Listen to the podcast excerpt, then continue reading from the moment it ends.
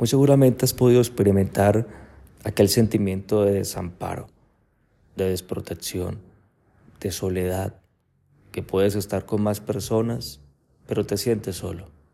Pues bueno, hoy vamos a hablar de esto. Bienvenido a este espacio de devocional diario.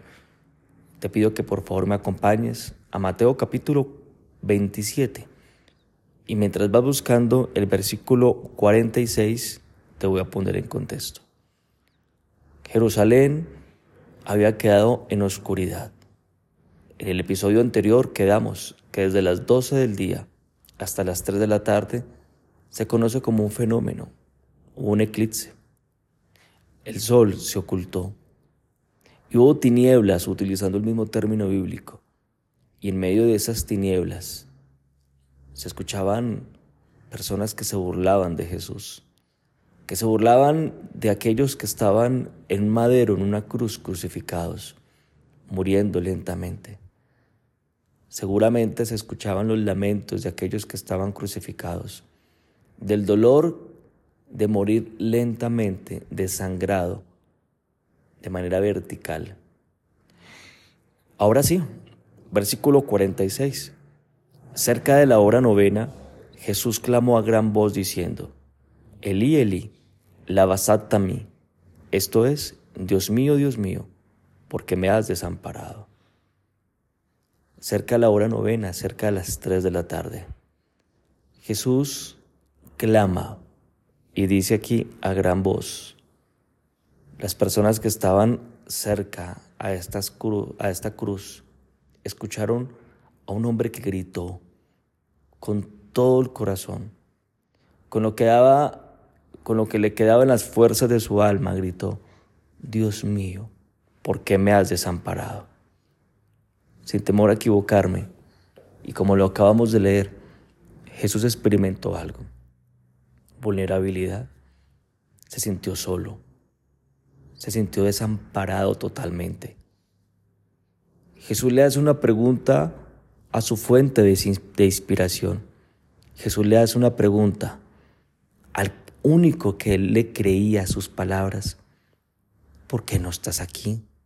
Esa es la pregunta. ¿Por qué me siento tan solo?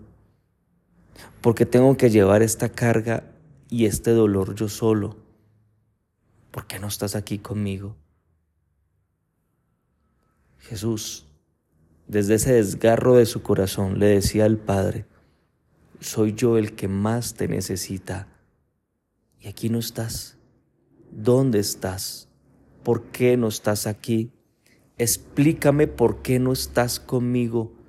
¿Cuál es la razón? Si yo confío en ti, yo creo en tus palabras, creo cuando tú me dices que yo estoy contigo. Pero en este momento lo que siento es más grande que lo que yo creo. En este momento lo que yo estoy sintiendo es más grande que mi, certeza en mi corazón. Seguramente a ti te ha pasado. Crees y le has creído a sus palabras. Le has creído que tú eres su hijo. Le has creído que Él te ama. Pero sientes otra cosa. Y lo que tú sientes tal vez puede ser mucho más grande de lo que tú crees. Tú estás seguro que Él te defenderá. Y estás seguro porque en su palabra dice que aunque un ejército acampe en contra de ti, tú no temerás pero el sentimiento tal vez de terror, de pánico, de desprotección, sea tal vez mucho más grande que esa seguridad que tú tienes. Aquí dice la escritura que Jesús clamó a gran voz y puedas imaginarte todo oscuro, puedas imaginarte los discípulos de Jesús que estaban ahí cerca, la madre de Jesús, escuchar al amado, al que más aman, gritar, ¿por qué me has desamparado? Pero vayámonos un poco más lejos, en el Padre. El Padre escuchó esto, no simplemente lo escuchó, Él tenía el poder de sentirlo y de vivir lo que estaba viviendo Jesús. Y ahí se quedó, escuchando a su Hijo. ¿Será que Jesús dudó?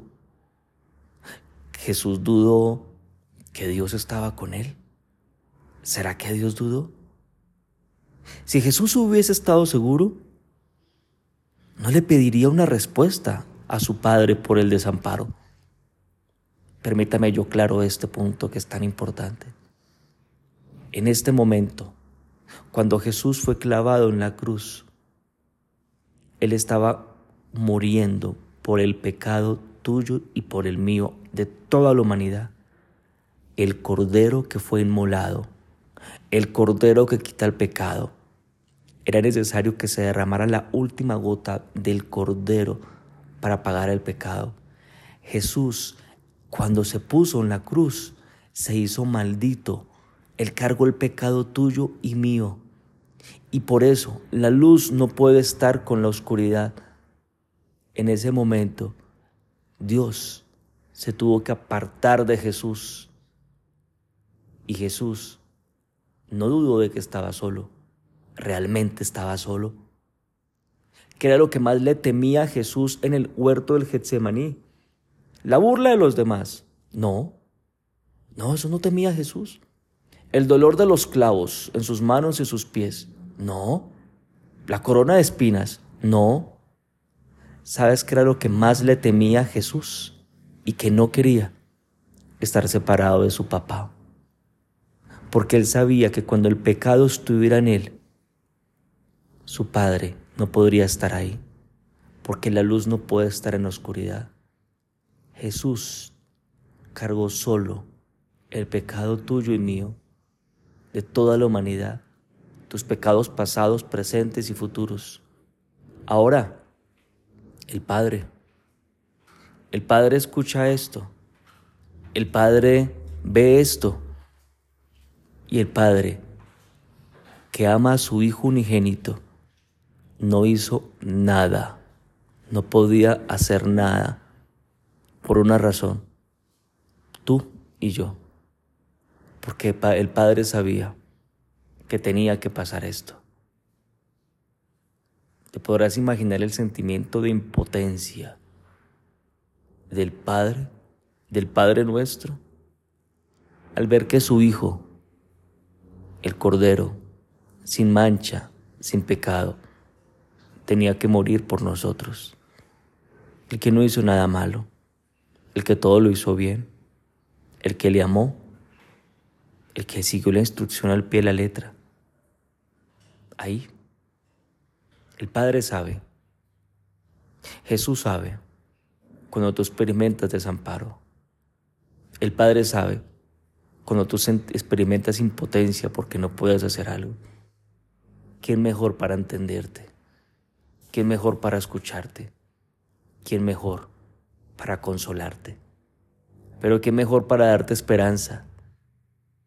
Porque, como lo cita el himno nacional de Colombia, cesó la horrible noche, la libertad sublime.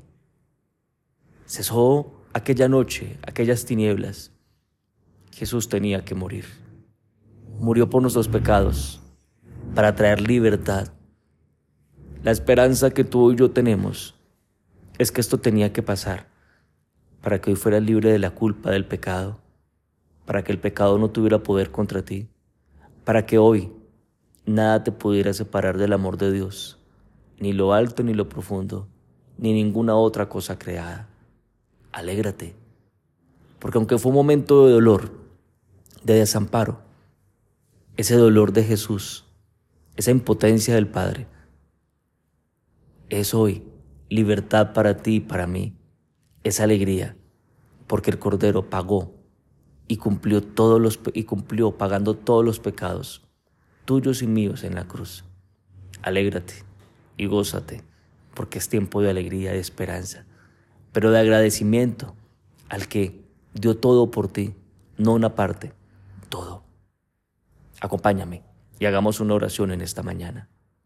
Gracias Padre, porque tú me has amado, porque de tal manera tú me amaste a mí, que entregaste la vida de tu Hijo unigénito, porque hoy yo creo en Él y no me voy a perder, tendré la vida eterna, gracias a aquel momento de desamparo tuyo, Señor Jesús.